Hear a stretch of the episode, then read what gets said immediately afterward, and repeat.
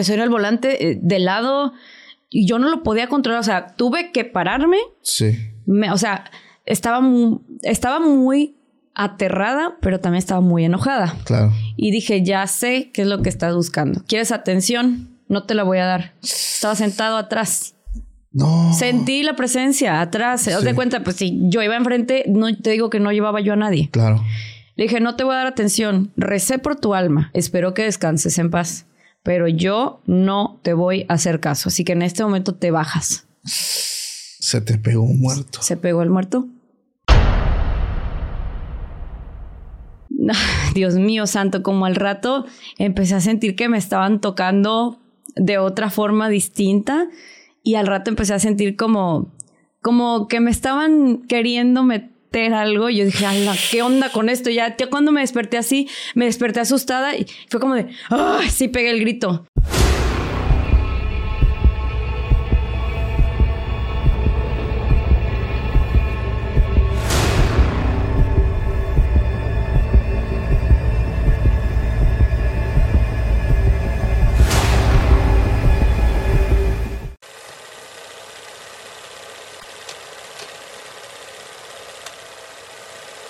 Hola, ¿qué tal amigos? Sean bienvenidos a un capítulo más de Podcast Extra Anormal. Mi nombre es Paco Arias y estoy muy feliz de estar nuevamente aquí con todos ustedes. Esta ocasión estoy contento porque está una buena amiga que está de regreso, alguien que muchos también querían ya esta parte 2. Está conmigo Carla de Menegui. ¿Cómo estás? Muy bien, muchas gracias y gracias a todos porque tu audiencia me ha agarrado con mucho cariño, me han Sí. seguido y estoy muy agradecida por eso. Gracias a ti también. Qué buena onda, Carla. Bien contento de que te hayas dado el tiempo de venir a platicar algunas historias que están pendientes, porque tan solo las de la primera parte a muchos les encantó, a otros les impactó. Y quiero decirle a la gente que ya saben que aprovechamos pues estos primeros instantes del capítulo para que si aún no estás suscrito al canal, vayas al botoncito que está ahí abajito, no cuesta nada. Y ahí también dejes tu me gusta, tu buen comentario. Ya sabes también que las redes sociales de Carla están en la descripción, pero igual cómo te pueden encontrar en redes sociales. Ay, pues ya ahorita ya, ya me hice otras redes sociales porque estaba muy abajito con nada más Instagram. Eh, Carla de Menegui, arroba Carla de Menegui en Instagram, Carla de Menegui en YouTube. Y en TikTok me, ya me hice un usuario también, Carla de. Ya. O sea, de en todos lados me ven así. Y en Facebook como doctora Carla Díaz de Menegui. Ya, vientos, gracias Carlita. Pues vamos a empezar con este, esta noche. Yo siempre digo esta noche, pues si supieran que son las 3 de la tarde ahorita que estamos grabando, pero pues imagínense que es de noche. De hecho, aquí el ambiente tratamos de que se vea un poquito gótico, Lúgubre. pero lúgubre, pero pues vamos a darle. Oye, ¿cómo estás? ¿Cómo te ha ido después de esta primera grabación? Ay, Este, muy bien. Por ahí me llegaron algunos comentarios medio raros, pues no sé. Es que me cayó muy bien tu audiencia, pero ya tras bambalinas estábamos platicando nosotros de que, o sea, hay, hay mucho, mucho muchachillo por ahí que me querían hasta comprar fotos de mis pies. ¿no? Sí. ¿Cómo? Sí, fotos de patas. Se las vendemos, no te pre- No, no es cierto, no es cierto. ¿Para qué? No, no es cierto, no es cierto. O sea, han llegado, te han ido a buscar, te saludan, me imagino. Hola, vengo de podcast extra Sí, normal. sí, me pero, comentan. Pero, pero, ¿cómo es como que ese madrazo? O sea, primero, ¿cómo es el su sutileza? Oye, Amanda, no se pasen de lanza, o sea. No, no, no, me cae muy bien, me cae muy bien. Pero- o sea, es que yo sé que lo hacen con el modo de, de sacarme a lo mejor una risa, ¿no? Pero me cae muy bien, son muy buena Oye, onda. este, es broma, pero si no quieres, tampoco puedes. es.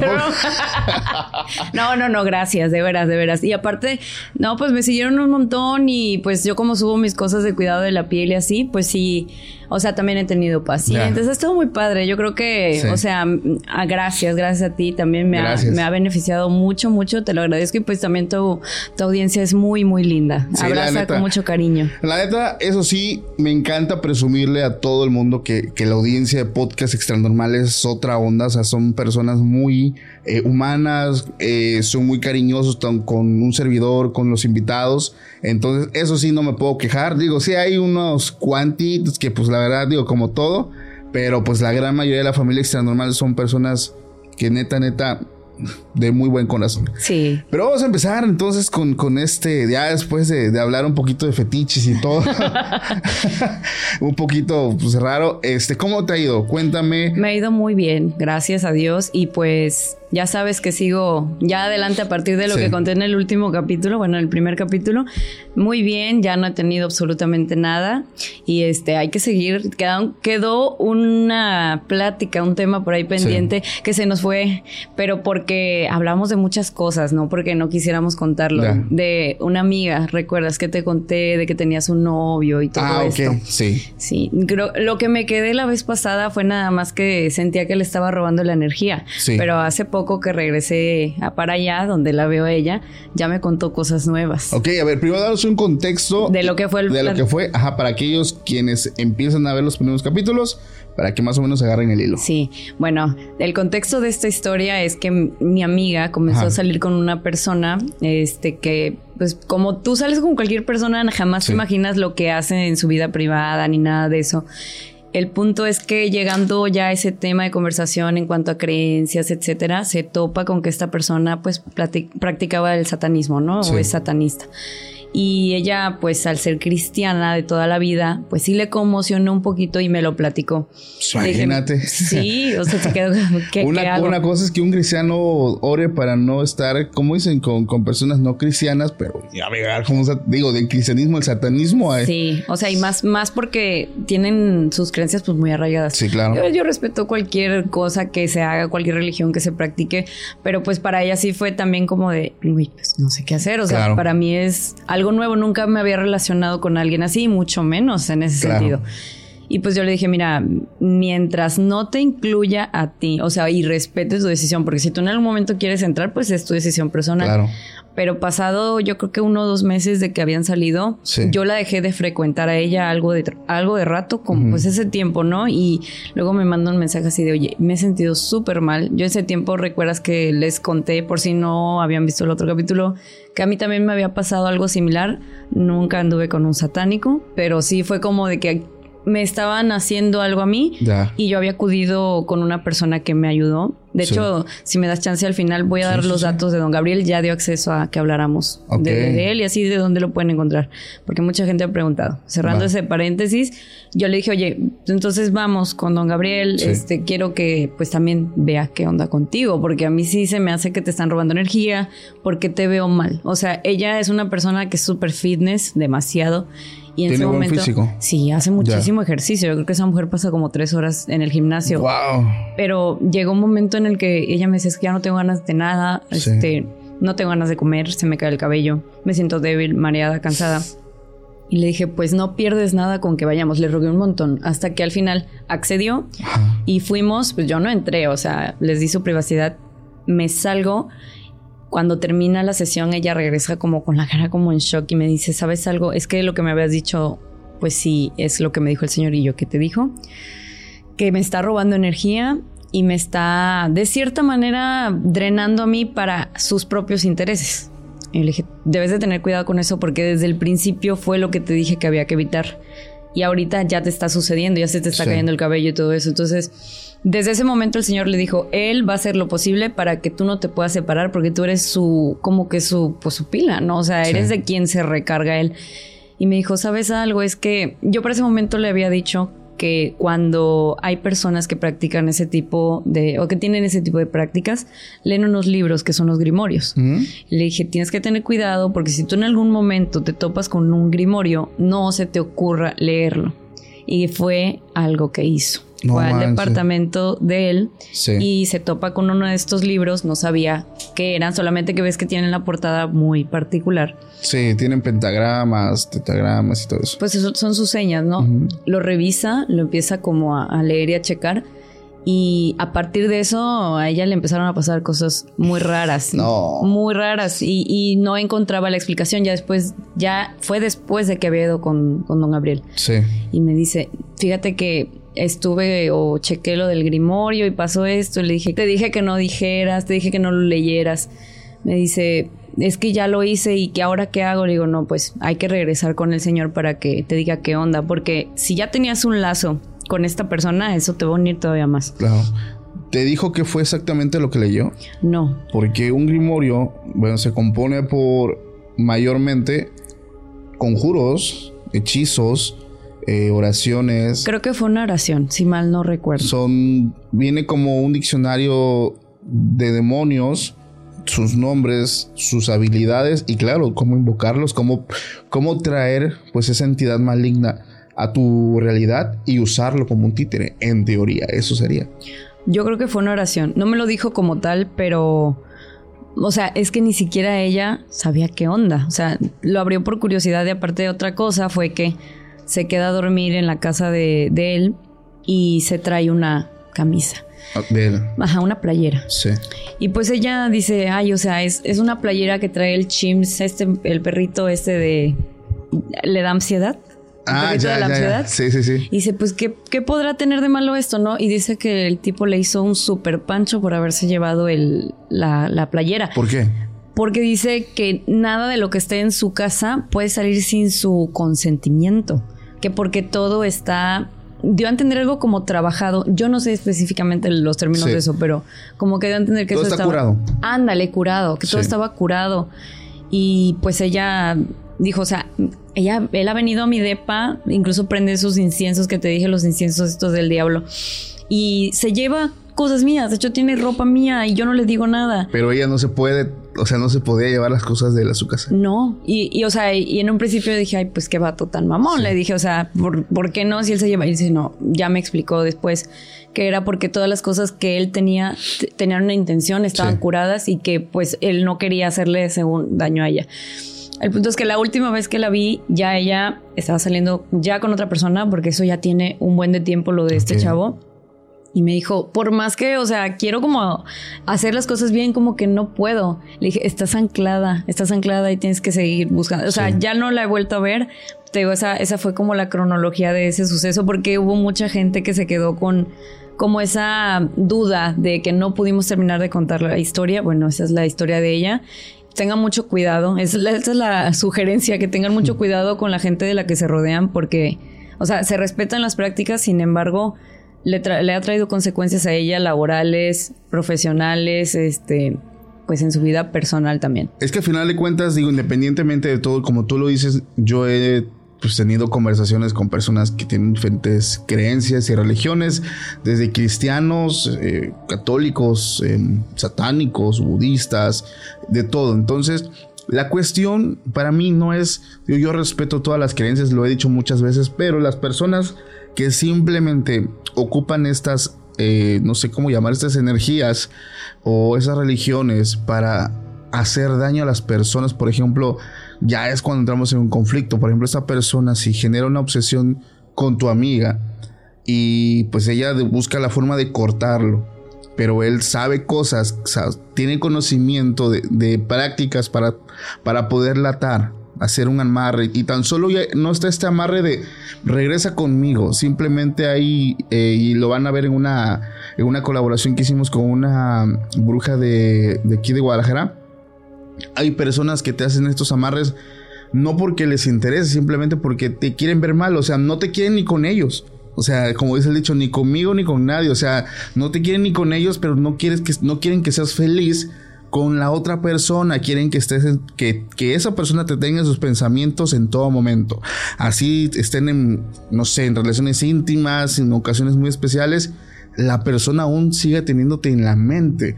Pero no es porque ellos quieran estar contigo, simplemente es porque quieren hacer molestarte, o sea, y, pasa muy seguido, digo, y no es por discriminar a nadie, digo, la gente sabe que hemos hablado con muchas personas que se dedican al ámbito de brujería, pero aquí la cuestión es cómo ocupan eso, ¿no? Entonces van generando, pues quieras o no, malas prácticas. Sí. ¿Tú qué piensas de eso? No, pues, o sea, igual que tú respeto absolutamente todo, pero creo que ya meterte con la pues el bienestar, la felicidad de otra persona, pues sí, no, o sea, es otra onda muy diferente. Y a ella sí le estaba afectando. Creo que no al grado en que la persona quizá lo quisiera, si es que lo está haciendo, pero sí he notado que ha mermado mucho su calidad de vida, o sea, al grado de que ya no puede dormir, tiene problemas para para conciliar el sueño todo el tiempo, todo el tiempo, y eso no era algo que le pasara a ella. Y es que hay pequeñas muestras, incluso hablando también con Unicornio, cuando en su momento le, le preguntábamos qué puede o algunos síntomas que algunas personas puedan mostrar cuando están teniendo trabajos de brujería. Y algunos, por ejemplo, es que no pueden dormir en las noches, tienen insomnio, se despiertan a las 3 de la madrugada, muy, o sea, es muy constante, o sea, son como pequeñísimas alertas que te van indicando que algo no está bien contigo. Oye, pero bueno, vamos a dar un contexto también a la gente. Eres doctora, estás obviamente en un consultorio, te ha tocado ver. Digo, ya nos platicaste en la primera parte, hasta nos, hizo una evidencia, pero ¿ha sucedido algo o, algo que se te haya escapado en la, no sé, anteriormente? En la consulta. Sí. Este, me pasó cuando estaba en el servicio social. La mayoría de las cosas que viví fuertes fueron en el internado, porque como lo comenté anteriormente, pues ahí nosotros dormíamos y vivíamos. Entonces, en el servicio social era de 8 a 2, 3 de la tarde, dependiendo de la carga de pacientes. Y me tocó en alguna ocasión ver a una paciente que fue de Hidalgo, fíjate también, muy curioso, la vez pasada también un paciente de Hidalgo más o menos iba lo mismo. Sí. Y ella llegó y al principio estaba platicando, como que no quería platicar. Yo pues tengo que hacer la nota, o sea, Sí tengo que revisarlo porque pues es mi labor. Primero me levanto, les me presento, la, veo, la toco, la reviso y ya luego me voy a hacer la nota. Pero noté que la señora estaba muy apática y yo no entendía por qué. Porque generalmente soy muy amable con los pacientes. Este, es raro que, aunque ande yo muy de malas, jamás les pongo mala cara porque si ya la enfermedad los está tratando mal, que lo trate mal el médico como que está gacho peor, ¿no? Y le empecé a hacer plática y la señora, mm, nada, nada, nada la señora para esto iba con un familiar, entonces para que se sintiera un poquito más cómoda, yo le comenté al asistente que por favor hiciera pasar a su familiar para que pues se desplayara un poquito más o yo qué sé. Y ya estando platicando con la, con la familiar, me empezó a decir que la señora tenía un diagnóstico de cáncer de colon hacía aproximadamente como tres años. No manches. Pero que ya había estado en revisión continua por oncología. Incluso le habían llevado a protocolo para, para hacer resección porque la señora se había negado porque me imagino que por esa razón quizá llegó también un poquito baja de energía. Sí. Pero llega un punto en el que, o sea, pues las tengo que seguir viendo a la señora porque le hicimos un envío a oncología. Ya había decidido no tratarse, le insistí mucho para que por favor lo volviera a hacer porque pues... O sea, es una señora de escasos recursos. Yo dije, no, o sea, necesita que el instituto le brinde pues apoyo y hay que moverse por ella. Fuimos a hablar a jefatura, se le brindó el, envío, o sea, o sea, se movió todo para que ella pudiera tener las facilidades. Eh, regresa a la siguiente consulta, ya no regresó la, paciente, regresó su, su, nuera, era su nuera. Y le pregunté qué, qué era lo que había pasado con la señora y me dijo que, o sea, que de repente se había empezado a empeorar, o sea, estaba muy baja de peso, tenía desnutrición, pero empezó a empeorar todavía más a partir de, que la habíamos visto. No se le dio ningún medicamento, simplemente su medicamento de control, me parece que la señora es hipertensa. Y ya en alguna ocasión, pues cuando ya entré más en confianza, le dije, mire, no sé cómo va a tomar esto, porque yo sé que pues yo al ser médico, se puede ver un poquito mal que les hable de estas cosas, pero no han visto la posibilidad de que por el medio espiritual las ayuden. O sea, se, los dije en otras palabras, pero sí les di a entender que alguien les echara la mano en eso. Porque te lo juro, Paco, iban entrando al consultorio y yo sentía que la cabeza me empezaba a doler. Sentiste la vibra luego. Pesadísima. O sea, esa señora traía algo. Y en confianza, pues ya me empezaron a contar que sí, que traían problemas, creo que con el. O sea, ella estaba casada con un señor, no sé cómo se diga, el hermano del señor, ¿el cuñado? ¿Su cuñado? Sí, su cuñado. Bueno, traía problemas con el cuñado porque les querían quitar. Terrenos. Ajá. Ah. Les querían quitar terrenos y pues yo sé que en todos lados se practica este tipo, o sea, se llevan a cabo este tipo de cosas, pero especialmente en esa parte de ese estado de Hidalgo, sí es muy conocido porque lleven a cabo este tipo de prácticas. Y la señora me dijo que sí, que en alguna ocasión ya le habían comentado que fue con un chamán, no con un este brujo, con un chamán, me dijo y que el chamán le había comentado que sí, que efectivamente traía un trabajo y que probablemente el cáncer de colon que ella tenía era un trabajo puesto. Yo no había escuchado ese término hasta ese momento. Enfermedades sobrepuestas. Ándale, yo no sabía incluso ni que se podía sobreponer un cáncer, sino que la señora dijo así de, es que me dijo un chamán que era una enfermedad puesta. Y porque realmente, te digo, se le pidieron pues varios análisis y al momento en que los revisé, pues sí había datos de desnutrición, clínicamente los veías. veías que la señora estaba muy delgada, pero, o sea, en cuanto a análisis, no había anemia, o sea, llama la atención porque un cáncer de colon te causa muchos síntomas entre los cuales está la pérdida de peso, pero también veríamos anemia, no sé, sangrado, había otras cosas y no, no había nada de eso. Después de la sugerencia que le di y este, o sea, se lo dije, no lo tome como, como médico, tómelo como, pues como persona. Sí. Vayan, este, en la fe que ustedes crean, pero apóyense en su fe. Y pues pídanle mucho a Dios, ¿sí? Para que les ayude con esto y pues yo ya me iba casi al servicio social, faltaba poquito porque fue el último consultorio en el que roté. Y después de eso ya regresó la señora y ya trae otra cara. O sea, yo no hice nada, yo no le hice una oración ni nada. No, me puedo poner en eso. O sea, va en contra de la institución y va en contra de. No podemos, o sea, hay que ser laicos en ese sentido. Claro, tienes que tener tu postura, digo, como todos los doctores, o sea, su postura se respeta mucho. Sí, y o sea, la población de alguna manera, pues si te percibe que tienes esas ideas, van a decir, no, esta doctora está marihuana o que se fumó, algo así. Entonces, no puedo dar pie a eso por, mi, por mi parte profesional. Entonces, se lo sugerí, lo hicieron, qué bueno, y la señora regresó mucho mejor. Probablemente a lo mejor el cáncer sí seguía ahí, pero anímicamente ya era otra su cara, ya era otro su semblante. Incluso me había dicho la nuera que había decidido empezar a comer, se le dio, se le dio este medicamento para tratar de mejorar su estado de ánimo. O sea, sabemos que el medicamento antidepresivo funciona. Eso está demostrado. Pero la voluntad y la convicción de la persona ayuda mucho más a que el paciente mejore. Y le fue bien. O sea, de las cosas que he visto mejorar yo, sí. Y otras cosas que he visto que no entiendo por qué pasan han sido en casa de mi mamá. ¿Por qué? Porque eh, mi mamá eh, pues, es bien conocido, ¿no? Que nosotros cuando vengo para acá, mi mamá vivimos en una comunidad. Saludos a Doña Reina por Aquí está, aquí está Doña Reina de la cocina. Entonces, este, han pasado situaciones en las que de repente te dicen, no, pues sabes qué, don fulanito se puso enfermo, ¿por qué no lo vas a ver? Y antes de irme la última vez, porque voy y vengo, sí. fuimos a ver a un señor que ya descansa en paz eh, en este momento.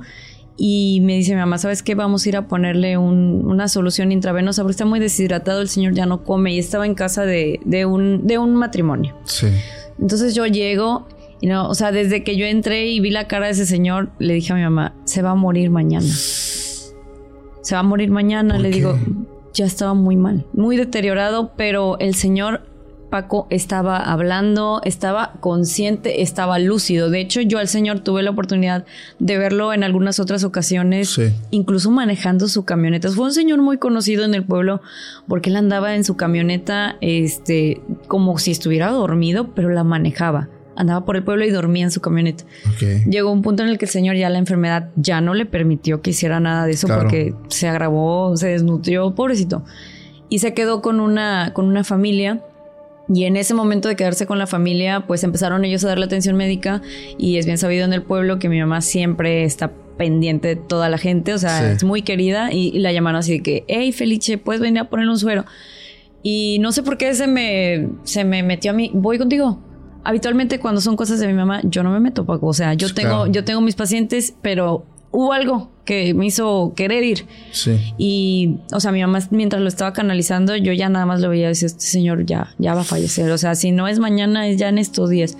Y sí, o sea, de hecho, yo al otro día me fui, me fui a, Tampico y ya, eh, o sea, había fallecido. Pero el señor tenía un semblante diferente a como yo lo vi, porque siempre que lo veíamos en la camioneta, el señor se veía triste, se veía como mal. Y en ese momento ya lo vi como que ya ya había descansado y ya platicando despuesito con mi mamá, dije, oye, pero pues qué le pasó a, este señor. Y dice, no, pues es que ya había dejado como que sus cosas en claras.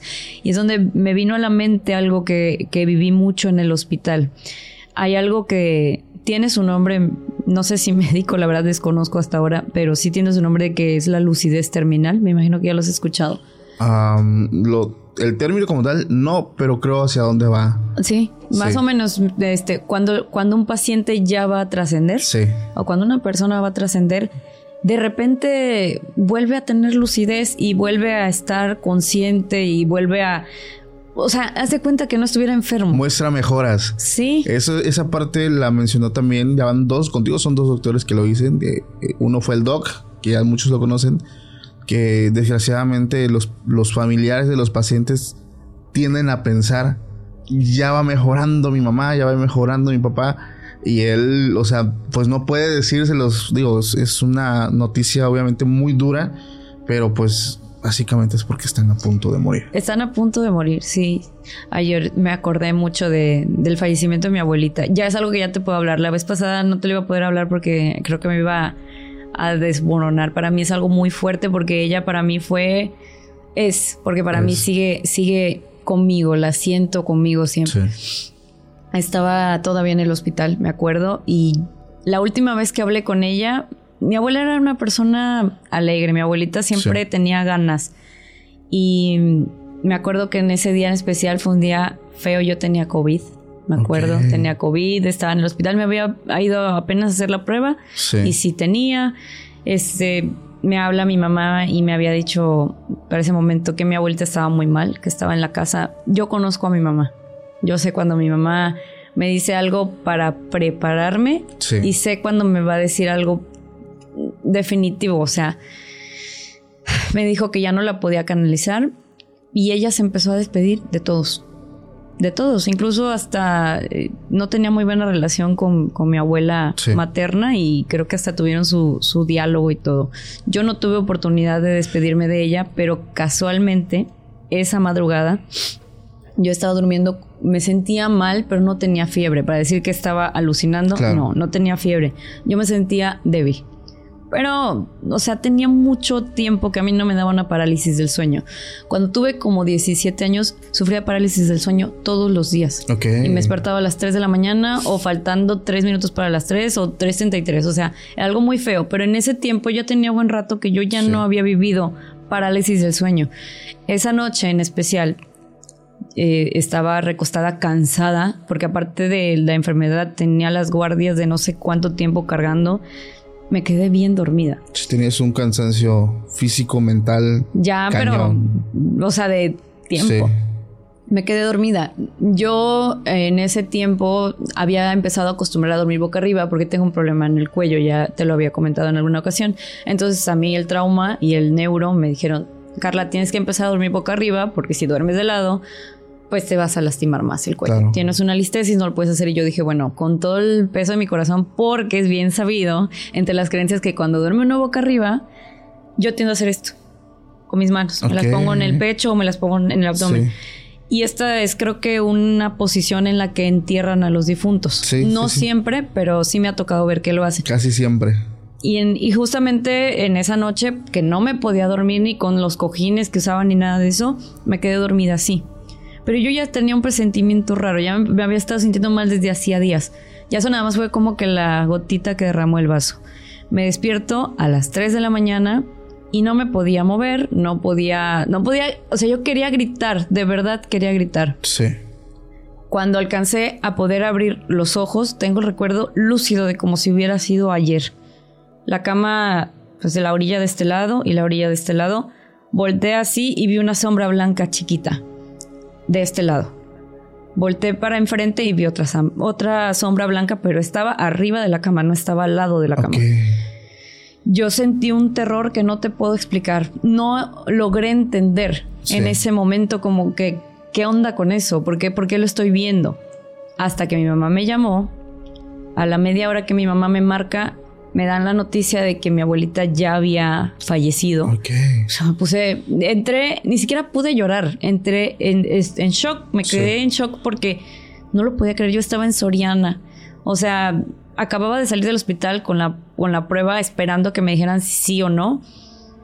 Y fui a comprar unas cosas que me faltaban y me marca, me marca mi mamá, me marca mi hermana gritándome y me dice, se acaba de morir mi abuelita, se acaba de morir ahorita y yo no sé qué hacer porque se murió en la camioneta a mi lado, casi en mis brazos. Y siento horrible y yo quedé como en shock. Y en ese momento se me vino a la mente lo que había visto en la madrugada, porque sí fue en la madrugada.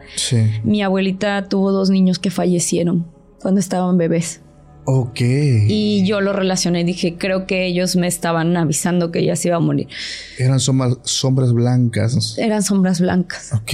A lo mejor mucha gente lo puede interpretar como que eran otras cosas, pero yo en ese momento, después del miedo que sentí en la Claro. madrugada, en- le di un significado Sí. a eso que vi.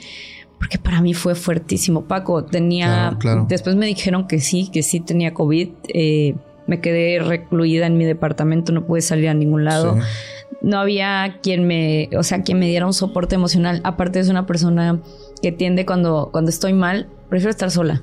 No me gusta que esté la gente conmigo porque no, no me importa que me vean llorar, pero yo lidio mi- mis duelos de esa manera Sí. me puse muy mal y este y no pude dejar de soñarla. O sea, pero fue a donde le hablé a mi mamá y recuerdo que le dije, mami, eh, yo no estuve ahí, pero tengo el recuerdo o tengo la imagen más bien muy lúcida de cómo murió ella y ella murió en paz. Y murió con un semblante de tranquilidad. Yo no la había visto, Paco. No me habían querido decir nada. Claro. Y le dije, murió en paz, ¿verdad? Mi mamá me dijo, sí, sí, hija, murió en paz. Hablaron ellas cosas que tenían que hablar, este, incluso se despidió de mi papá, pero no me pude despedir yo. Como no me pude despedir yo, eh, sí me fui como con, me quedé como con ese pensamiento Claro. y fue cuando me empecé a refugiar mucho en la oración, mucho, mucho. Entonces yo empecé a orar el rosario y le, le pedí a Dios, eh, perdón, le pedí a Dios así de Dios mío, déjame la ver aunque sea, aunque sea en un sueño porque yo no me pude despedir de ella. Y la siento aquí y siento que está conmigo y siento que necesito decírselo. Eh, la soñé. Para mí no fue un sueño, fue más como No encuentro. un encuentro porque yo empecé a orar y orando el rosario por las almas. Me la encontré y estaba de blanco, hermosa, sonriendo. Y, y la abracé y le dije yo no pude estar contigo cuando te fuiste pero quiero que sepas que te amo, te amo mucho y, y, y sé que estás bien y la vi de blanco y la vi feliz. No me dijo una sola palabra pero me sonrió y eso fue para mí una Qué padre. una tranquilidad enorme y aparte, eh, o sea, yo, yo soy amante de los animales. Mi perrito, que era como mi hijo, murió también, lo aplastaron. Y vi que andaba ahí también. O sea, me quedé tranquila. Después de eso yo dije, "Ah, ella está bien, está en paz, está tranquila y, y sé que puedo seguir adelante. Claro. Ya, porque para mí era una, una pausa en mi vida. O sea, me, me cerró, me cerré yo, por eso, por no darme el chance de cerrar el ciclo, me cerré en mi vida. O sea, Claro. para mí no...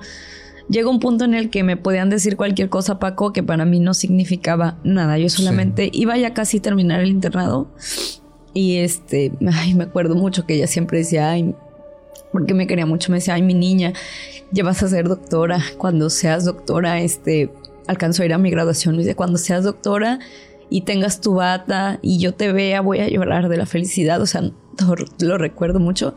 Ya no me alcanzo a ver así. Qué fuerte, Pero Carla. pues en, en el sueño fue como, ahí está, ahí está. Y, y para mí fue un descansar. O sea, yo creo fielmente que sí hay algo en lo que uno trasciende. Imagino que conoces la fábula esta del huevo. sí. ¿La has escuchado? Sí, sí, sí. Yo la conocí en el transcurso de mi proceso como de sanación y, y me di cuenta de que dije, ah, o sea, todos tenemos un ciclo que cumplir y ella ya Una cumplió, misión. ya cumplió el suyo. Y para mí fue un ángel, todo el tiempo fue un ángel. Yo creo que tú, o sea, ya lo hemos hablado tú y yo de esto de las abuelitas, pero creo que en ese tema es un tema muy delicado, al menos para mí y para Paco, es un tema que nos llega mucho porque ella marcó toda mi vida, o sea, son, son, yo no me atrevo a decir ni segunda mamá, o sea, están a la par de tu mamá, están ahí. Sí, esa parte te entiendo muy bien. Sabes también mi historia. Y, y yo solo te puedo decir, esas personas, o sea, aparentemente no están, pero sí están. Yo la, yo la siento. Yo, yo sé que ella de alguna u otra forma. eh, a ver, aquí voy a hablar desde mi. Casi nunca digo cómo creo las cosas, porque también de este lado yo necesito tener una postura muy neutral. Sí. ¿Sale? Pero, pero lo voy a hacer en esta ocasión. Yo creo, es un yo creo, ¿sale? No es verdad absoluta de nada. Es mi creencia. Yo creo que, que Dios que Dios Padre da estos pequeños chances, permisos para que estas personas que trascienden, que se van de este mundo y digamos que pasan situaciones como la tuya, que por cuestiones de causa mayor no pudiste estar ahí, obviamente, se puedan despedir. Y ya eres la tercera, cuarta persona que me cuenta eso. Que, que, empiezan a orar a Dios, a Dios, ojo, a Dios, empiezan a orar a Dios y le empiezan a decir al Padre, déjame, por favor, ver, déjame, déjame tener eso que no pude tener, por lo menos para saber que está bien, por lo menos verla por última vez. Y esa, en ese mismo momento, si se quedan dormidos, digo, no sé, la gente lo va a interpretar de mil formas, pero yo, yo creo que sí sucede algo. Y, y tan solo recuerdo también a un familiar que le pasó por cuestiones que en ese caso fue su padre y me decía es que yo veía que todas mis amigas tenían papá y que su papá y, pues yo, mi mamá y este y ella sueña como su teléfono suena, fíjate, eso está genialísimo, pero hay, siempre en todas las veces que la persona que no está habla, antes de hablar dice unas palabras que siempre lo, lo empiezo a analizar. Solo me dieron un momento. O sea, se anticipan para decirte, solo, solo puedo hablar cinco minutos o solo me puedo escapar un momento. O sea, te dicen que hay algo o alguien que le da el permiso, pero solamente es por un corto, un corto periodo. Y en su caso fue así. Solo me dieron un momento para venir a hablar contigo. O sea, es como si alguien les diera la autorización, a lo mejor de salir de donde están y poderse comunicar contigo. Y lo impresionante es que son las veces que hay este diálogo, son pláticas tan profundas, tan lúcidas, que no puede ser algo provocado por un sueño normal. O sea, no es un sueño normal, es un encuentro realmente con el espíritu de la persona que no está. Para mí lo es. Y claro que sí. Y después de que sucede esto, viene como esta parte de liberación donde te sientes bien, te sientes pues básicamente liberada de esa carga y dices, algo sanó en mi interior este encuentro que ya me puedo sentir bien, ya puedo, o sea, es como si, no sé, algo pasa en tu interior, en tu alma, en tu espíritu, que sientes, te sientes libertado, te sientes bien, te sientes como que pudiste terminar eso que estaba inconcluso. Es como si una, como si una, bueno, yo así lo sentí, también lo digo desde mi, mi vivencia muy personal es como si un rollo de cuerdas en el corazón se desatara. Exacto. Puedes respirar. Sí. Y es que, bueno, esos encuentros paranormales, digo, son paranormales. Lo paranormal no define bueno o malo. Son los padres, son los bonitos, son, son los que todos quisieran tener. No, no ver las sombras negras ni. No lo que me pasó antier. No, ¿qué te pasó? Ay, Dios mío. Ah, o sea, apenas, apenas. Ah, o sea, te hablo que antier, dos días atrás ¿Qué pasó? Ay, Paco, eso estuvo terrible. No, manches. Si es lo que me estabas adelantando antes, así que te dije, aguanta, todavía no me lo cuentes. Sí. ¿Es eso? Sí, sí. Este, mira. Es bien sabido que yo soy muy perceptiva de esas cosas, sí. aunque no me guste. Y ahorita ya lo, ya lo mastico. Digamos que voy en el paso de ahí aceptarlo, pero hace mm, una semana cumplió el domingo este, no. ¿Qué, día es hoy? Estoy hoy un poco es sábado. El día que estamos grabando hoy es sábado. Es sábado. Bueno, mañana cumple una semana que ocurrió un accidente en una comunidad por ahí. No voy a decir el lugar. Solo hubo un accidente. Eh, el chavo falleció, desgraciadamente, pero fue al instante porque hubo un choque. No, no, no entiendo bien qué onda con eso. ¿Tú viste a ese paciente? ¿Fue tu paciente? No, no fue mi paciente. Este, ya cuando yo pasé por ahí ya estaban los peritos en, en la carretera paso de regreso y, ya, o sea, estábamos en un lugar donde todo el mundo te podía llegar a echar el, como el... los chismes malos, buenos, se riegan rapidito. Llegaron, no, de que hubo un accidente y un chavo se mató y yo... No me digan nada, por favor. Es más, no quiero ni pasar por ahí. O sea, para mi desgracia, tuvimos que pasar por ahí para irnos. Yo iba con mi hermana y, vi el, el, cuerpo. Sí. Esto fue el día que pasó el accidente, ¿eh? Ojo ahí con eso. Entonces iba pasando en el carro y me empecé a sentir mareada, empecé a sentir mal. Le dije a mi hermana, me siento mal. Me siento muy mareada, este, como que muy débil, como que me voy a desmayar, pero iba yo sentada, Paco, ni siquiera iba yo manejando. ¿Qué? Y me dice, tranquila, ya vas a empezar con tus cosas. Ya mi familia ya me conoce y sabe que cuando algo así pasa siempre me termina afectando de alguna u otra manera. Ya. Pero, o sea, ya aprendí a desprenderme de eso y se lo dije, ya, me desprendo, me desprendo, me desprendo. Llegamos a la casa, ya a mí se me había olvidado el Sí. accidente. O sea, sí, en ese momento me persiné, oré por su alma, Dios mío, ábrele tus puertas. O sea, cuando ves a alguien así, pues es lo único que puedes hacer porque ya, ya estaba, ya estaban los peritos. Claro. Ya cuando sabes que están ahí y el cuerpo no lo mueven es porque Ya, o sea, ya perdió la vida. sí. Entonces me toca ahora sí ir a ver a un paciente a esta comunidad. Te repito, yo ya no me acordaba de esto. O sea, yo iba en mi rollo. Eran Claro. las 8 de la noche. Te había terminado de Sí. tener consulta desde la mañana hasta la noche. Y me hablan y me dicen, eh, fue un paciente que operaron de una, pues digamos que fue una nefrectomía. Le, le Claro. quitaron o le abrieron parte. No fue nefrectomía como tal, pero pues le exploraron el riñón, digámoslo de esa manera. Entonces, este sí fue una cirugía donde había muchos puntos y tenía que ir con instrumental. Entonces yo me preparé en el día, mientras estaba dando la consulta ya estaba pensando pues lo que iba a hacer y eso. Claro. Es evidente que con toda esa carga de información en mi cabeza, yo no me iba a acordar del accidente, no porque no fuera relevante, sino porque Sí. mi centro era ir a atender al paciente, dejarle medicamento y venirme. Porque está algo retirado de donde, de donde vive mi mamá. Claro. Entonces, voy manejando, de ida todo bien, no me acordé, vuelvo a lo mismo, no lo llevaba en mente, atiendo a, a mi paciente, yo fui sola, ya era de noche, regresé como a las 10 de la noche, más o menos. Y le quito los puntos, todo bien, nadie me mencionó el accidente, nadie se acordaba, pues menos me voy a acordar yo. Voy de regreso, paso por, porque fue en un cruce, paso por el cruce, Ay, no inventes. O sea, yo iba en la camioneta manejando, iba sola, estaba, estaba escuchando Nickelback. Nickelback es una banda de rock, se escucha fuerte. Sí. Se le bajaron o se le bajó, no sé, se me apagó el celular y dejé de escuchar este Nickelback. Dije, ay, pues, ¿qué onda con el celular? Se le bajó el primero, se, como que se bajó el volumen y luego se apagó. Ajá. Ya luego vi mi celular, este se había bloqueado. Yo no lo llevaba bloqueado. O sea, no, no entendí por qué se había quitado la música, pero dije, Sí. ay, X, bueno, ya me quiero ir. Hay un montón de hoyos, entonces yo iba como... Yo dije, chance, y fue por algún hoyo. Claro. Le busqué la explicación. Luego empecé a sentir que el, el sillón, del, o sea, yo iba sentada, como que le empezaban a pegar.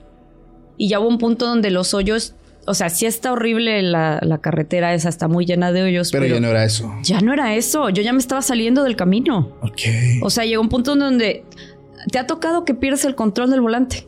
Mm, sí, sí me ha tocado. Como cuando el pavimento está mojado, por Ajá, ejemplo. Sí, claro. Así se me empezó a ir el volante eh, de lado y yo no lo podía controlar. O sea, tuve que pararme. Sí. Me- o sea, estaba, mu- estaba muy aterrada, pero también estaba muy enojada. Claro. Y dije, ya sé qué es lo que estás buscando. ¿Quieres atención? No te la voy a dar. Estaba sentado atrás. No. Sentí la presencia atrás. Sí. de cuenta, pues si yo iba enfrente, no te digo que no llevaba yo a nadie. Claro. Le dije, no te voy a dar atención. Recé por tu alma. Espero que descanses en paz. Pero yo no te voy a hacer caso. Así que en este momento te bajas. No, no te voy a hacer caso. O sea, ¿quieres atención? Voy a rezar por tu alma, sí. Pero yo no, o sea, no, no te subas a mi camioneta, bájate. Se te pegó un muerto. ¿Se pegó el muerto? pues es que no lo, yo lo vi cuando estaba Claro, ahí. claro, claro. O sea, y te digo que tengo la facilidad de que estas energías se me, se me, se me pegan a mí. Sí. So, ya dije, ya, ya estoy harta. A mí todo se me pega. O sea, no, bye, bájate de aquí. Bájate y voy a rezar por tu alma, pero bájate, no eres bien recibido, de verdad. Y, y espero que trasciendas y descanses en paz. Eh, yo no sabía a- tan a profundidad ahorita ya, por, por la gente me ha contactado y me ha Claro. comentado, doctora, estas entidades no son las personas que murieron, son entidades que suplantan y pues con Sí. más razón lo mandé mucho a la chingada. Dije, lárgate, o sea, no, no Sí. te quiero aquí. Y te, te lo juro que sí tenía miedo. Se me quitó el miedo. Dije, ya, chingue su madre, estoy sola. ¿Qué me puede pasar más? Claro. O sea, ya me ha pasado mucho. Me puse a rezar, me puse otra vez Nickelback, me puse a cantar y ya, Tan, se tan. fue. Sí, se fue, pero tuve que ponerle un alto. Yo si no lo hubiera Sí. hecho, me hubiera perseguido todavía hasta ahorita. Es que, a ver, esta parte es muy importante porque justamente platicando con personas que se dedican también a esta parte de la espiritualidad, es que tanto sí tienen razón las personas que te lo han dicho que pueden ser entidades que se hacen pasar por personas o realmente el espíritu, la persona que no pudo trascender. O sea, es que están estas dos variantes. Cualquiera de los dos casos, esto que me dijo la persona es saber poner límites.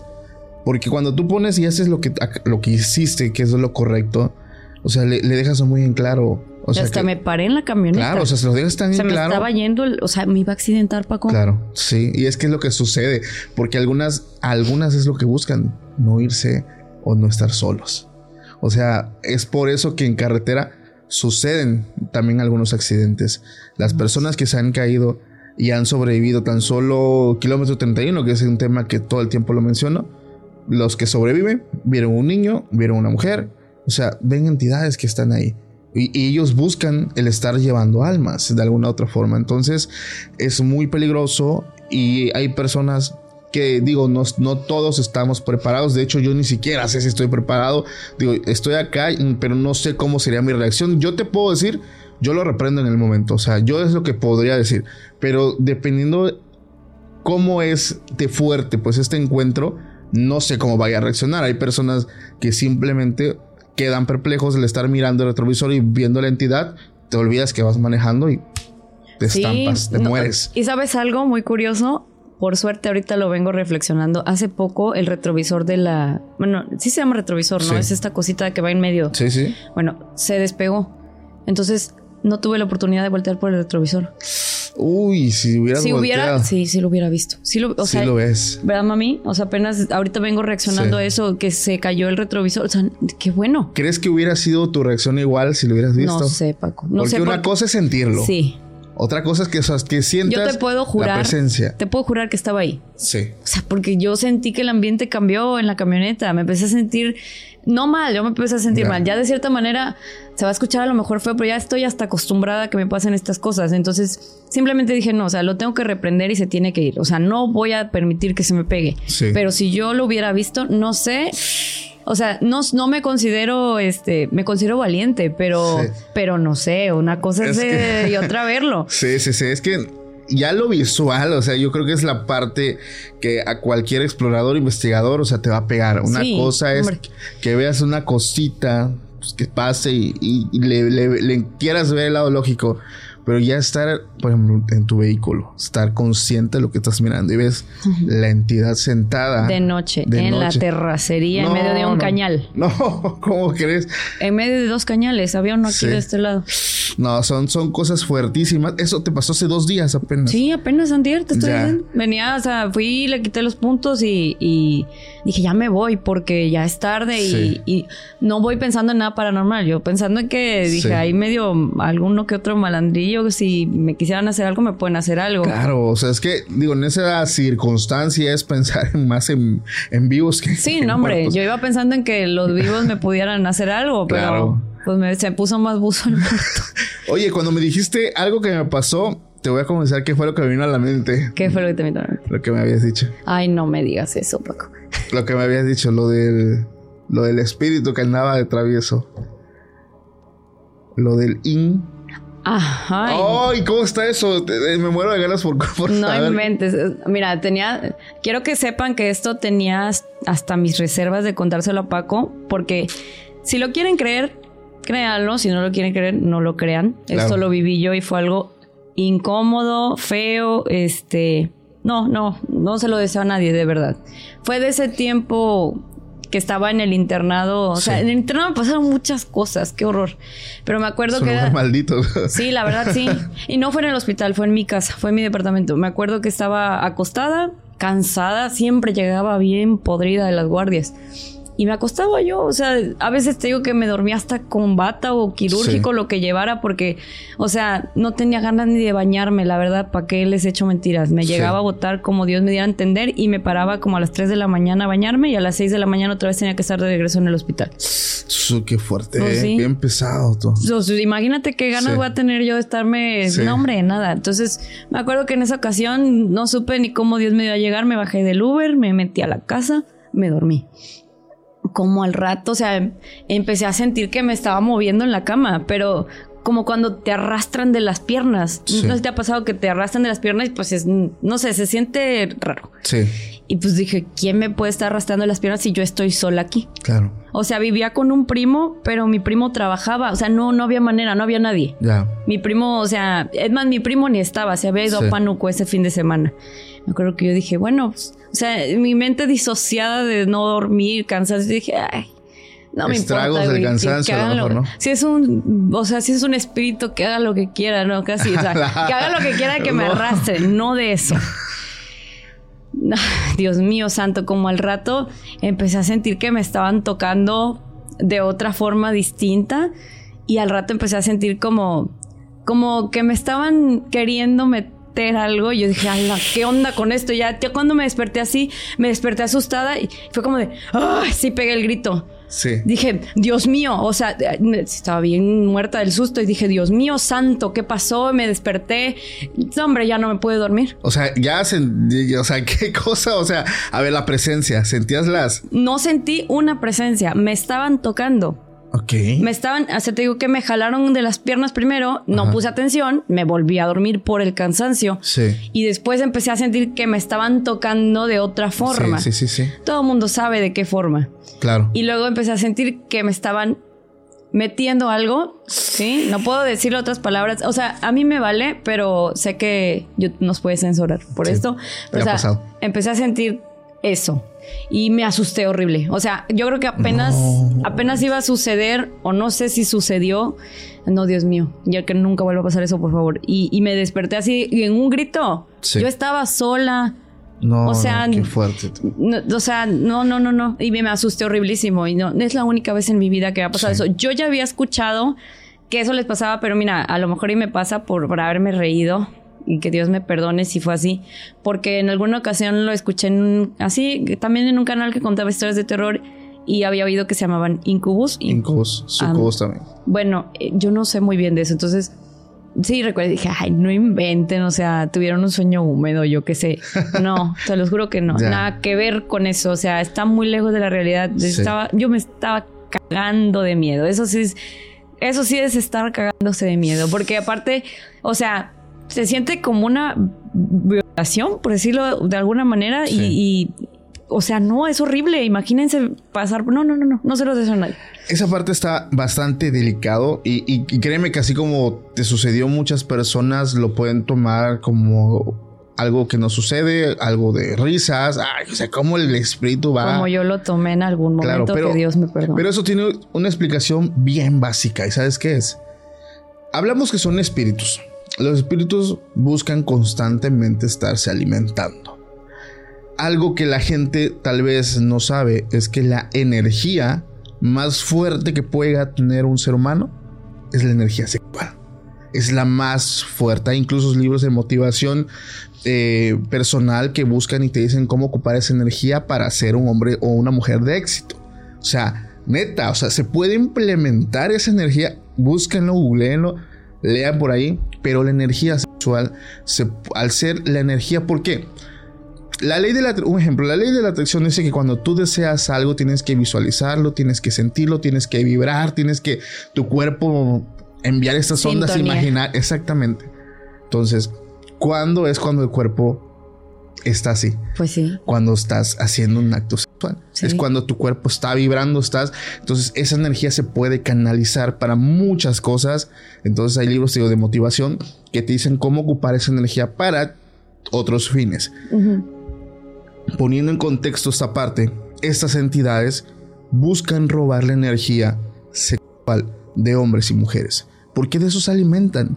No es que les, o sea, no es como muchas personas que dicen, no, es que son espíritus, ay, entra viejas que les, no, no es que les guste, es que se alimentan de eso. Las personas que sufren estos ataques, estos acosos, despiertan tanto hombres como mujeres cansados, no durmieron, sienten que les pasó un tráiler encima, Sí. sin fuerza, sin ganas, o sea, bien mal. Sí, sí. O sea, Paco, yo soy una mujer súper vanidosa. Yo, o sea, llegó un punto donde me pasaba eso muy seguido, no lo que acabo de explicar, pero sí de que, o sea, me estaban drenando la energía en la noche. Sí. Yo ya no me, o sea, no me levantaba, me bañaba, así con las greñas mojadas me iba al hospital, ni siquiera me maquillaba, nada. O sea, yo soy súper vanidosa. Sí. Ya lo- te- te- o sea, no, no puedo irme sin arreglar a ningún lado. Aunque vaya al Oxxo, me tengo que arreglar. Mi mamá también lo sabe. O sea, para que yo llegara a un punto en el que llegaba al hospital sin una gota de maquillaje con la cara de la niña del aro, es porque ya me estaba llevando mucho la chingada. Pues estas entidades ¿qué crees? Hay personas, hay un caso de una mujer que nunca había estado con una persona viva. Empezó a tener estos ataques desde los 15 años y ella cuenta que como sucede contigo y como sucedería con cualquier mujer, obviamente te despiertas todo alterado, todo alterado. ¿Por qué? Porque, o sea, fuera de... Está muy lejos de ser un sueño húmedo. Muy lejos. No, para nada, para nada. Esto es un ultrajo. O sea, ese es, un ultrajo. O sea, es un ataque. Pero esta mujer empezó a tenerlo muy esporádicamente. Al grado, fíjate, que le empezó a gustar. Porque en sus palabras, y las cito, es, ya después de un rato de tanto, tanto, tanto, o sea, ya lo hacía con gusto, ella experimentaba un placer que según ella es otro mundo.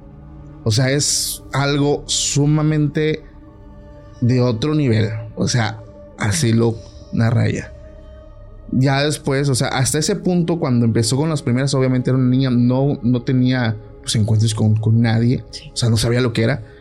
Obviamente tiene que crecer, sucede con personas normales, pero hay un punto donde ella dice... No es igual. No, no es igual. Y le preguntan, o sea, ¿qué tanta diferencia hay? Y ahí es una diferencia abismal. O sea, es un algo de otro, o sea, es que te lo describes algo de otro mundo. Es un, estás con, con algo que no te lo explica tal cual, pero te dices que es una sensación sumamente diferente. Es como si estuvieras, no sé, cuando estoy con un hombre, es como un 10% nada más. O sea, a ese nivel. Y ella, y ella, de hecho, dice tener un esposo. Pero es un esposo que no ve, que no conoce, pero que todas las noches pues llega a su casa. Es una mujer que ella dice que es muy imperactiva, o sea, una mujer y ya, y ya es, y esa parte ya la entiendo. O sea, una mujer que todo el tiempo necesita estar haciendo actividad, tiene mucha energía. Ok, ya. ya, entendimos esa parte. Sí. ¿Por qué empezó ella a tener este, este tipo de ataques? Ay, Dios mío, yo también soy así. ¿Será que por eso? O sea, pero no, a mí solo me pasó una vez, nada más. No, esa, eh, por ejemplo, ella dice, es una persona que también, eh, creo que hoy en día ya se dedica al fisicoculturismo. O sea, solamente ahí encontró canalizar, canalizar esa cantidad de energía. Pero ella dice que pues, al día de hoy sigue teniendo sus encuentros pues en su casa, o sea, vive sola. Pero que pues a ella ya le gusta. O sea, a final de cuentas digo, pues cada quien es libre, ¿no? Cada quien decide qué onda. Sí, sí, sí, pero qué raro. Pero, o sea, que te digan que tiene. Y una vez esta persona que también la entrevistó le dijo, oye, ¿y tú sientes el miembro? O sea, ¿sientes realmente? Y dice, sí, y no solamente lo siento de abajo, lo puedo tocar con las manos. O sea, eso fue lo más raro de toda la entrevista que le hicieron. O sea, yo lo puedo tocar. Digo, ¿cómo? O sea, si no, no, yo también. O sea, no lo veo. Sí, sí, pero, o sea. Lo sientes, lo puedes tocar. Sí, sí. Todo lo que la gente en ese momento se está imaginando. Lo, hace ella. Sí, porque estoy seguro que muchos imaginaron. Si, te, si les dije que lo puede tocar, ya saben sí, sí, para dónde va todo. Ya. Entonces ella La gente tiene mucha imaginación. Demasiado. Entonces, en ese punto te puedo decir que ella, pues, dice vivir su vida sexual muy feliz. ¿Tú qué piensas de eso? No, sí lo creo. O sea, es que ya no hay cosa que ya te pueda decir no lo creo. Es como la gente que no cree en los aliens de Tampico y existen, ¿eh? Nos protegen de los huracanes y todo. O sea, no existe realmente. Si yo lo viví, ya lo, ya lo sentí en carne propia eso. O sea, me puedo imaginar que eso se pueda materializar. A lo mejor no visiblemente, pero sí pienso yo que o sea, lo que estás explicando, sí, sí lo creo, sí lo creo. Es un tema muy fuerte, es un tema que, ay Dios, o sea, yo creo que muchas personas que, que escucharon esta parte del podcast pues sí, o sea, se les va a hacer algo sumamente poco creíble y lo entiendo. Están en la libertad Están en la libertad de no creerlo adelante. O sea, yo no vengo a convencer aquí de, a nadie de nada. No. O sea, yo solamente cuento las cosas que me llegan, la información que yo obtengo. Pero yo también me, me gusta mucho buscarle el lado lógico del por qué. Y ya se los planteé, que es la energía que es el, tema de espíritus que, se alimentan de esta energía, se alimentan de emociones, se alimentan del miedo. Pero si comparas la energía que, que emana el cuerpo humano cuando sufre miedo a cuando sufre placer, es una energía inmensa. Por eso es que hay muchos ataques de incubos y sucubos, tanto hombres y mujeres, que pues tienen, digamos, eh, esta popularidad. Ahora, a partir de aquí han salido muchas historias que sí suenan más extrañas que los que llegan a embarazar a mujer. O sea, ya eso, eso sinceramente a mí ya se me hace poco creíble. A ver, respeto, pero pues ahí, ahí ya creo que ya entramos un poco a lo fantasioso. Pero lo que es, eh, lo que yo sí llego a creer hasta, es hasta la parte donde yo les cuento. Porque ya le encontré yo del por qué buscan esto. Pero bueno, eso es un tema que yo creo que mucha Uy, da para mucha tela de hablar. O sea, podríamos estar mucho rato hablando de eso. Pero no lo, no lo queremos recordar. Y, saben que es lo peor es que ha habido encuestas. Y de hecho, si no me sigues en Instagram, deberías.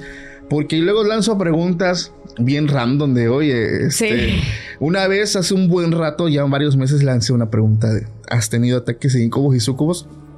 Tanto hombres como mujeres, y mucha gente se va a espantar, pero créeme que casi la mitad de los que contestaron tan solo mi encuesta en Instagram dijeron que sí.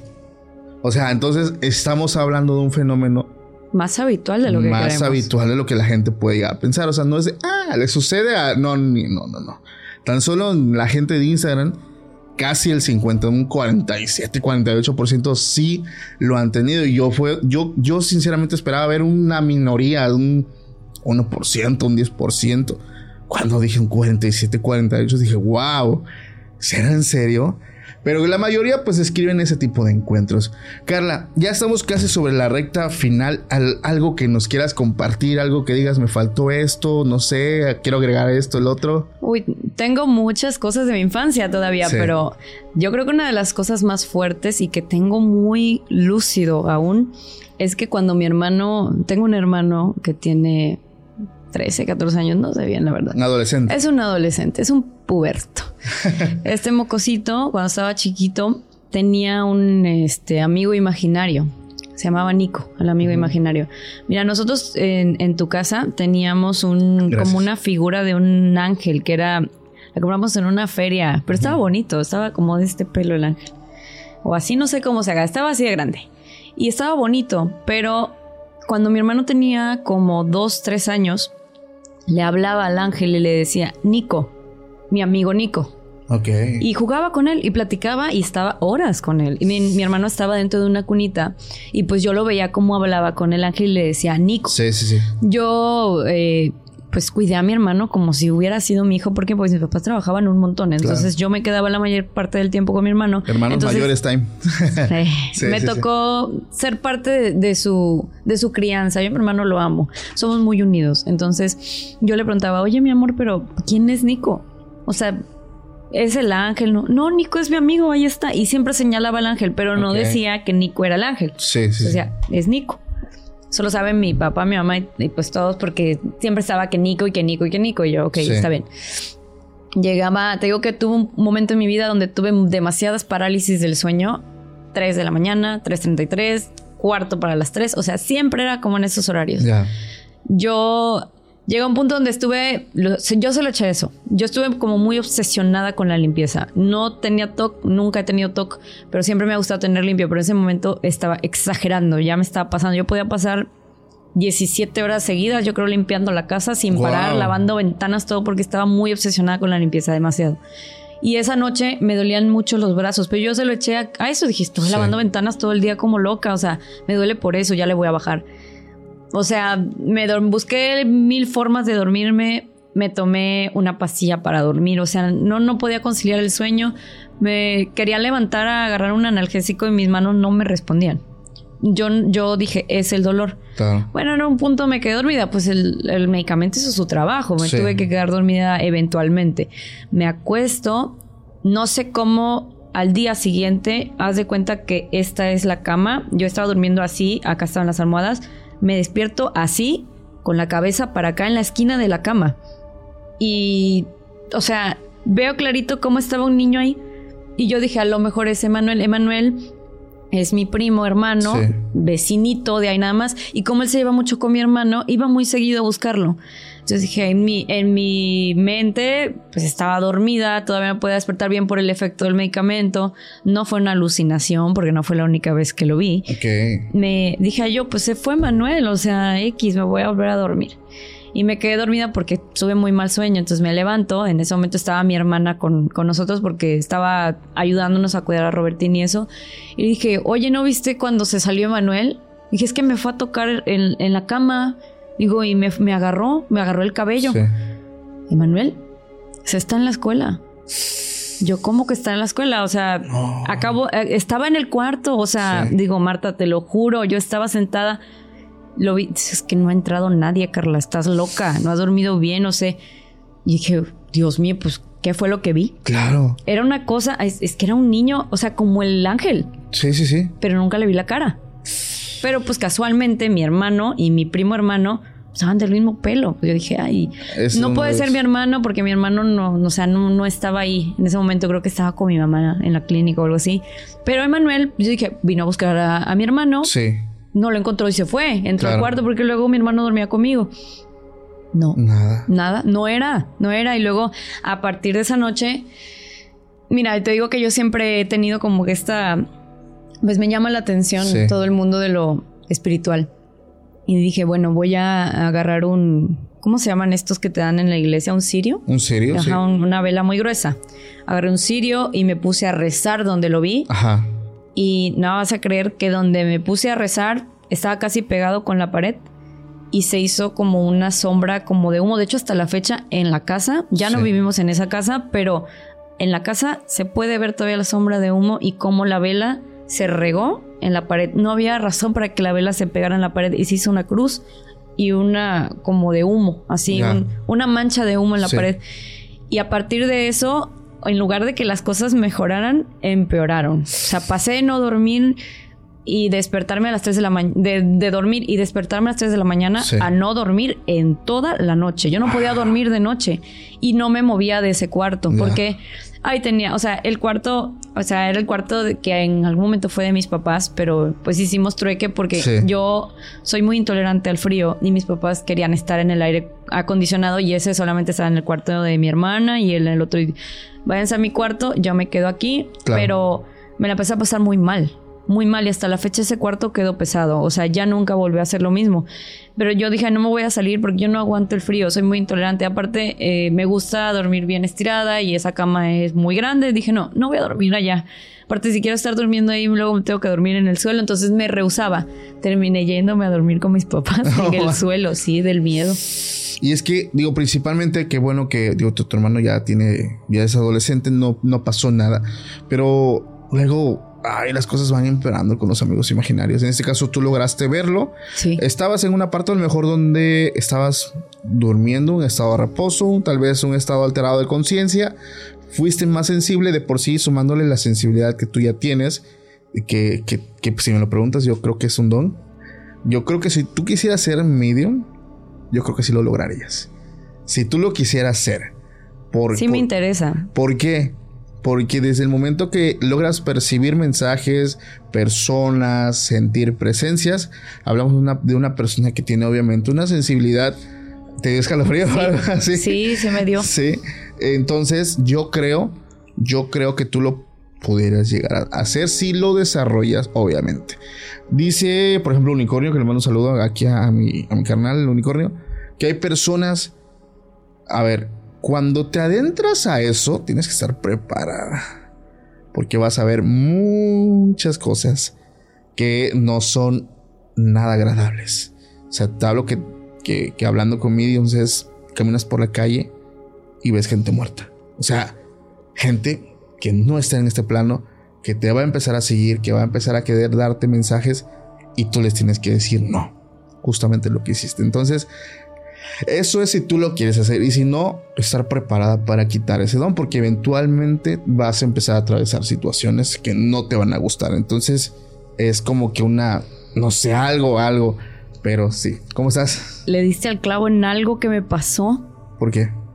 Yo vivía en Orizaba un tiempo y siempre me iba caminando a, la escuela. Yo estudiaba en el Irbao y en Orizaba. Y regresaba como a las 7 de la noche. Cuando yo regresaba, la gente que ha ido a Orizaba tiene la oportunidad de saber que es un pueblo muy bonito, pero cuando llegan esas horas, la ciudad se llena de neblina. Llega hasta cierto punto a verse como que da miedo. Sí. La calle vacía, prácticamente uno que otro carro pasando y yo iba caminando hacia el Mieri Pesado, que en ese tiempo todavía no lo habían hecho como ahorita turístico, todavía era el Mieri Pesado el asilo de, de, ancianos, o sea, es un asilo, una casa de estancia. Entonces paso por enfrente del Mieri Pesado para cruzar para acá, yo vivía ahí cerca del Mier, y vi una persona sentada, enfrente hay como unas banquitas donde pueden esperar el autobús. El bus, sí. Los bus, ajá, y vi una persona sentada pero esa persona se me quedaba viendo, pero no veía su cara. Yo, yo sentía que me estaba viendo. Y yo iba cruzando la calle y hace cuenta que la persona, si estaba así, iba así. Nunca vi su cara, vuelvo a lo mismo, ya era noche. Yo no puedo asegurar que no haya sido una persona, pero lo que sí te puedo asegurar es que cuando yo llegué a la misma acera donde estaba esta persona, ya no la vi. Ya. Ya no estaba y no había pasado ningún carro, no la llevó ningún taxi. No, porque yo crucé la calle. Si yo hubiera tenido que parar y vi el autobús, pues evidentemente no me paso. Pero, pero te digo, o sea, me lo desbloqueó así como de golpe, porque fue como si me estaba viendo. Me pues quería decir algo, pero, pero yo no, o sea, en ese momento yo no había despertado ninguna de estas, ni siquiera sabía que yo era sensible a esas cosas, pero me acordé porque me ha pasado ahí, me pasa en medio de la gente. A veces este, puedo saber lo que la gente está pensando nada más con ver su cara. Si, o sea, si me dan permiso o no, no he trabajado en eso, creo que sí se debería pedir un permiso, pero yo en mi mente ya estoy, ah, está pensando esto, está diciendo esto y desgraciadamente cuando, cuando tengo la oportunidad ya de platicarlo, sí, sí estaba pensando eso. Porque lo dijiste, o a veces me ha pasado me pasó este en alguna ocasión con, con, tengo una amiga con la que me ha pasado porque empezamos a convivir ella pensaba algo y yo se lo contestaba. Lo pensaba, no lo decía. Y se me quedó y me dice, ¿qué pedo contigo? Y le digo, ¿por qué? Dice, me acabas de contestar algo que estoy pensando. le dije, tú me lo dijiste. Sí. Le voy a decir su nombre porque ella lo sabe. Janet, comenta para que haya evidencia de que así es. Estábamos en, en mi depa platicando haciendo nada, o sea, simplemente pasándonos la bien entre amigas, nos estábamos haciendo facial y todo, y le di, y le contesté. O sea, yo no te dije nada. Pero sí lo pensé. No manches. ¿Ves que no ando tan mal? No, ay, no, pero, o sea, sí me interesaría. De hecho, hasta tenemos un conocido que es sacerdote que hace exorcismos. Y a mí eso siempre me ha llamado la atención.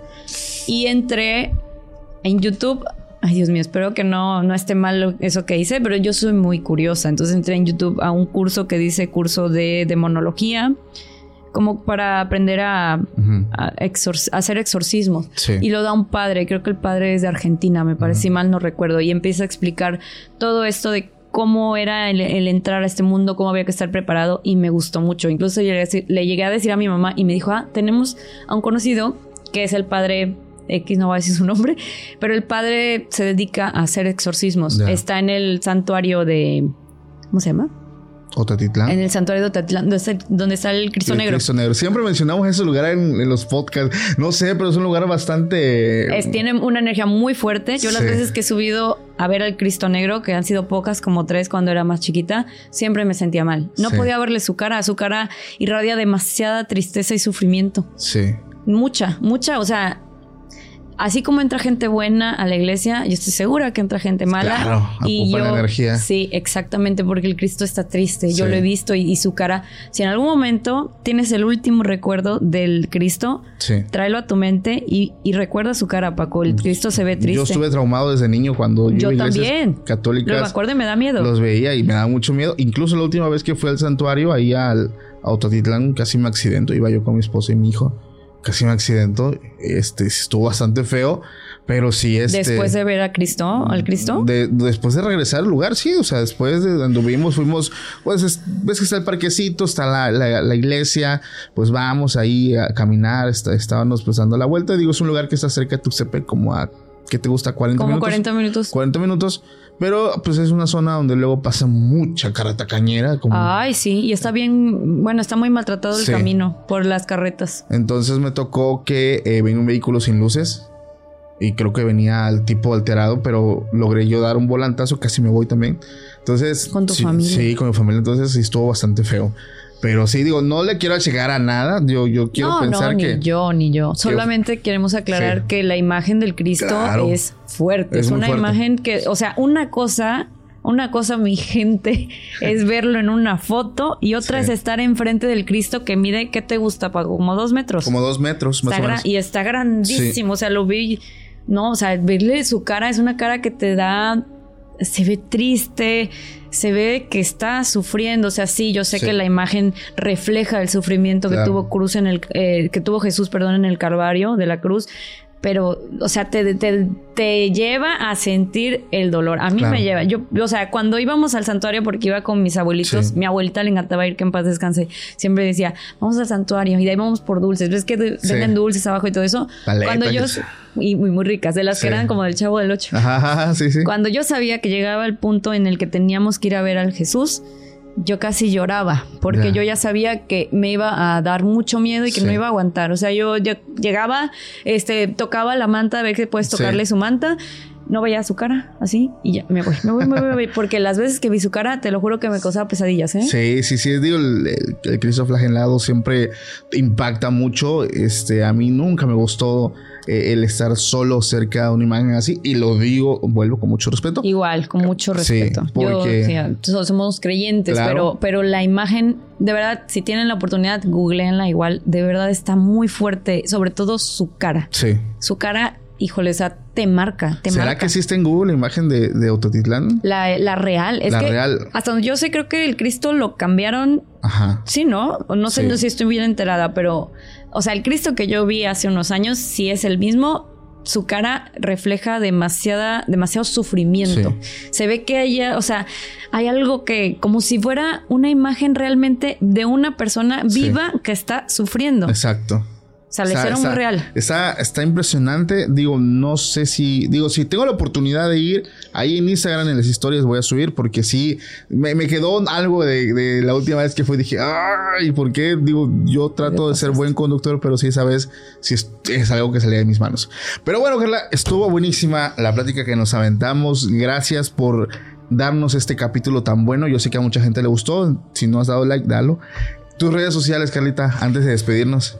Pues eh, Instagram, que es la que más uso, arroba Carla de Menegui con GHI al final. Este YouTube Igual Carla de Menegui, TikTok Carla de Menegui y Facebook, que es donde generalmente pues subo mi contenido de contenido de la piel, cuidado de la piel, en Instagram y en, en YouTube. De repente no subo tanto, pero por ahí me pueden contactar si, si lo gustan. Perfecto. Pues Carla, muchísimas gracias por, por darte el tiempo de venir, darnos y abrirnos tu corazón en esas experiencias tan personales. Gracias también a toda la familia de Extra Normal Podcast que lleguen a este punto y ya saben que nos estamos viendo en el próximo capítulo. Pásenla bonito. Hasta la próxima. Bye. Bye.